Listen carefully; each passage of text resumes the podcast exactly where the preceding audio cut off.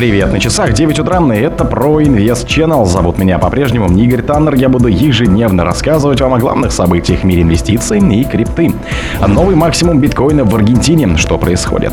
Правительство Омана поддержит майнинг криптовалюты. Калифорния ограничит транзакции в биткоин-банкоматах. PetroChina завершила первую сделку с нефтью в CBDC. Два DeFi протокола на Solana заблокировали британских пользователей. Криптобиржа Binance приостановит ввод и вывод эфира. Спонсор подкаста Глаз Бога. Глаз Бога это самый подробный и удобный бот пробива людей, их соцсетей и автомобилей в Телеграме. Новый максимум биткоина в Аргентине. Что происходит? Самая капитализированная криптовалюта биткоин обновила абсолютный максимум стоимости в Аргентине. Рассказываем, почему так происходит. 23 октября 2023 года биткоин обновил абсолютный максимум стоимости к аргентинскому песо. За последние 5 лет криптовалюта подорожала к национальной валюте Аргентины на 4681%, за год на 256%, за последний месяц на 15%.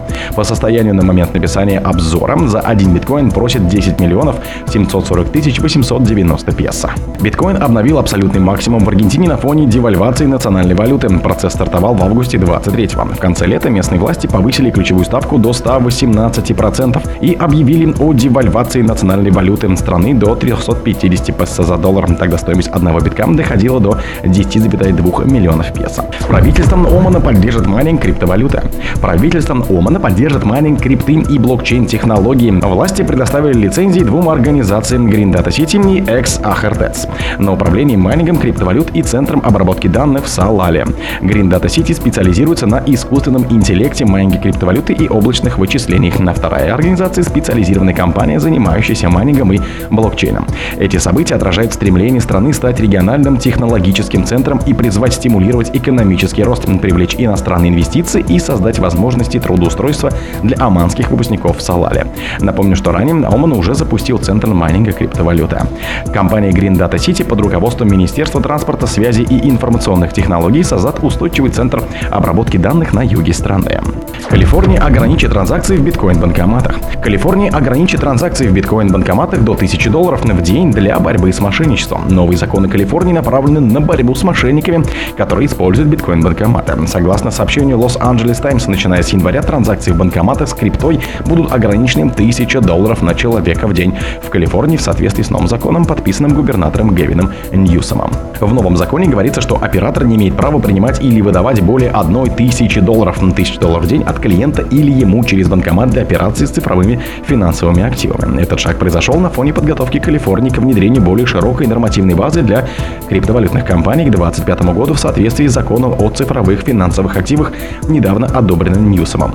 Закон потребует от криптофирм получить государственную лицензию и соблюдать строгие требования к аудиту и ведению учета. Ограничения на биткоин-банкоматы направлены на то, чтобы дать жертвам мошенничества больше времени, чтобы понять, что их обманывают, прежде чем переводить большие суммы наличных денег в крипту, которые трудно отследить. Лос-Анджелес Таймс привела случай жителям Сан-Хосе, которого обманули. Он положил 15 тысяч долларов в биткоин-банкомат. PetroChina завершила первую сделку с нефтью в CBDC. А CryptoInvest.news китайской нефтегазовой компании PetroChina завершила первую международную торговлю сырой нефтью с использованием цифровой валюты Центрального банка страны. Согласно сообщениям, принадлежащей коммунистической партии Китая PetroChina купила 1 миллион баррелей сырой нефти с расчетами в электронных юанях или цифровых юанях на шанхайской бирже нефти природного газа 18 октября.